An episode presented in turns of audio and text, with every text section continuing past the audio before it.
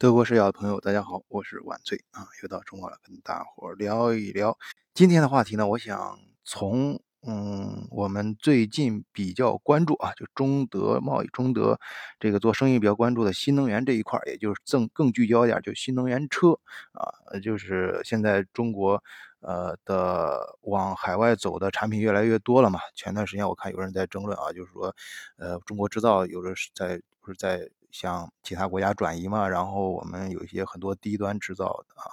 加引号的啊，其实有些还是技术含量蛮多的啊。反正总来说，这些装作哎，咱们就是更多的呢偏向于呃新的一些产业升级啊，还有新的产品。但是不管这个事情对错，我们不去争论吧，我们就说呃，它引起的大家肉眼可见的变化，就是中国现在出海的企业的产品。种类确实在发生急剧的变化。那一个可以拿出来说的，我觉得至少是一个大多数人都不反对的啊。我们就是一个可可见的一个比较好的现象是，比如现在的汽车、汽车。新能源车啊，新能源车行业，那以前就不敢想啊。以前中国那个，就对传统燃油车来说啊，中国一些老牌车厂啊，什么想想冲出国门啊，讲到那个欧洲上也来做过各种尝试，也试过，也也开了店，开了分公司，其中有些项目我也参与过啊。那但是呢，始终是很难拿出来说，因为里面最呃就是。你产品本身它过不了关，你别说在欧洲市场了，就在中国市场，你看买的好、卖的好的车，或者大家拿出来说这质量比较好的啊，就就产品本身来说，技术本身来说，也是说，呃，即使中国的品牌，也是说合资的，哎，可能会相对好一点。但是新能源车完全不一样啊！这次尤其慕尼黑车展之后，呃，大家也更多的关注，有欧洲这边，我也看到了一些德国人本本土的一些测评。你像最新，待会儿我可以把这个对比的照片发在国内啊，就就最典型的，呃，就是德国，呃，现在量最大的新能源车，其实销量最大是，呃，这个。大众大众集团啊，这是确实也是德国最大的汽车集团啊。它的就咱们咱们熟悉汽车的听友都知道，汽车讲究平台嘛，新能源车也是。那大众的这个新能源就是新纯电车的平台拿出来跟那个比亚迪，中国最大的就比亚迪嘛，比比亚迪现在实际实际上新能源电动车是应该也是全世界最大的了啊。它它他们两个的汽车的平台拿出来横向比较，哎，就可以明显发现其中的不同啊。我们当然这个。如果是做测评对比的，那点很多。我们就拿它这个外观来说，就是呃，中国的呃，就是中国这个比亚迪的，它的它这个开发，它这个汽车新呃新纯电车的平台，看上去就就明显就非常的呃，首先是外观很有科技感，就是所谓科技感就简洁啊，然后是非常的清楚啊，非常的这个美观上就讲优雅吧啊，然后科科技感也非常的强。但是，呃，大众的这个平台呢，就一看就是 那种感觉，呃，就那种有有点那个朋克，呃，朋克那个科幻的那种感觉，就感觉很多个小板小板块堆积，小盒子堆堆在一起啊，各种插件啊，就就看上去一看就是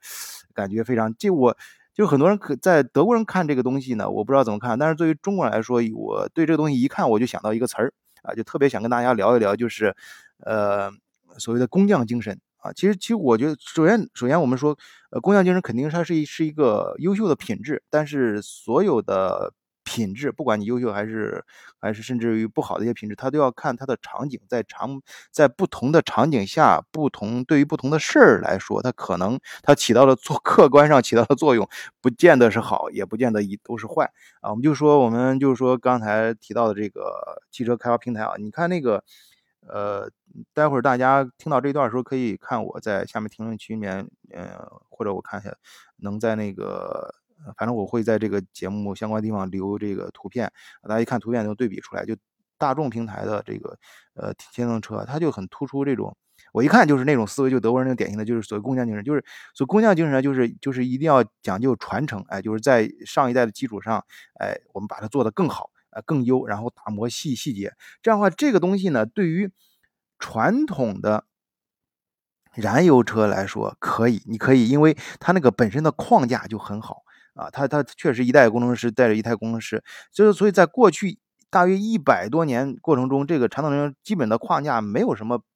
革命性的革革革革新啊，没有什么就是那种。翻天覆地的，基本上都是在原来的框架下把它修修补补做得越来越好，哎，越越来越呃越来越省油，然后动力越来越强，哎，这个这个转那个能能量转化这个能力也越来越强，哎，这这个传动啊什么这方面各这都需要。精心打磨啊，修修补补，所以他把这个思维也用在这个新电动车的开发上，就不太，就是明显就是看他那个大众，他那个平台做出来之后，然后就在里面就是修修补补啊，都各种 plug in 啊，就各种这个插件呀什么的在里面整，所以就整个效果就看上去非常的这个，呃，这个怎么说呢？就是是就是就是相比之下，相比于比亚迪的这个平台来说，就看着非常的繁琐啊，这一看它这个。不仅呃在制造环节啊会就看上去我就是看就整个产品呈现出来感觉感觉不是那么的舒服。另外一方面给人的感觉也是呃对于那个科技产品来说，它的成本也肯定会更高啊。也就是说，它未来在市场上销售的时候，它的。利润空间肯定会少很多啊！那相比之下，比比亚比亚迪这个就就突出了中国，因为它中国人新上来嘛，它这设计的时候就是用的这个纯电的，就是呃这种思维方式就不一样，所以它的架构就是一个全新的架构啊！它那一看那就非常的简洁啊！那那对于你未来这个批量，不是未来现在已经开始啊，这种批量的生产过程中就非常的就是呃这种。呃，非常好，这一点就是体现在，呃，呃，怎么说？你体现在我们前面节目里面聊过的啊，大家也关注，其实关注呃欧洲各种这种呃媒体账号的，你也会看到各种旅游的一些达人的一些当地的照片。你看欧洲它一些老城啊，就是。也是这样，它其实它很多老城都是修修补补，在原来的基础上，哎，反正这老房子一二百年什么已经很正常，就不舍得拆。然后是，呃，来回来。但我再次强调啊，这不是好和坏啊，我们就说这种风格啊，就是就是这种工匠精神。哎，把我就一个老东西，我把它修修补补，还能能一直用，哎，就对这个你要是说，呃，从某种呃美学上来说，还感觉挺有味道的啊，挺挺挺好的啊。但是对于新产品的开发，革命革命性的，那你就。你去从你如果是从谷歌地上从上往下看的话，你看，呃，中国的那个城市明显格局就就非常的清晰啊，新的新的这个建筑就非常多。当然，这个一线狂魔中国这个建这个建建造这这这个房地产业这个建筑业，呃，最最近可能遇到一些问题啊，就是我我我这那个哎算了，这个在平台说这个。呃，我们还是小心一点啊，就是说暂时性啊，呃，暂时遇到一些啊一，阶段性的一些问题，可能以后呃还会有新的发展吧。但是在现在房地产大家也知道，但是不管怎么说，但你你可以看到的是，就是已经建好房子，中国明显很多新城市，它你街道更更干净啊，它这种结构性就可以完全可以，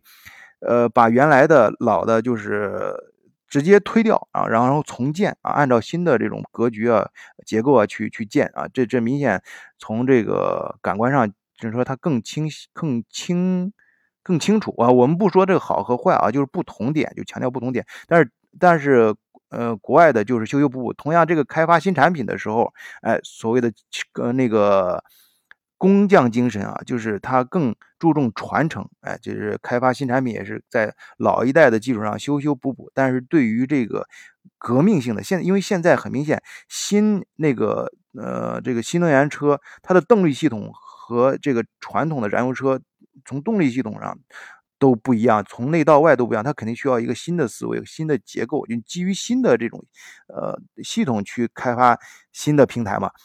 它所以说这就有点跟不上趟了，所以就是我们现在看到的第一，这我我我我觉得这是第一轮，我们第一轮较量，第一轮较量的话，我感觉比亚迪平台应该是胜出的，很明显，而且后面的优势会越来越大啊，因为这个结构性的问题它处理的更好的话，你在这个结构下，这个平台下，你开发产品会越来越顺手，但是呃国那个。大众的这个平台呢，它的受局限性就比较大。你看它的现在的插件已经够多了啊，满满当当的啊，上去各种各样的插件。你在这个如果没有革命性的变化的话，你在这个基础上再去，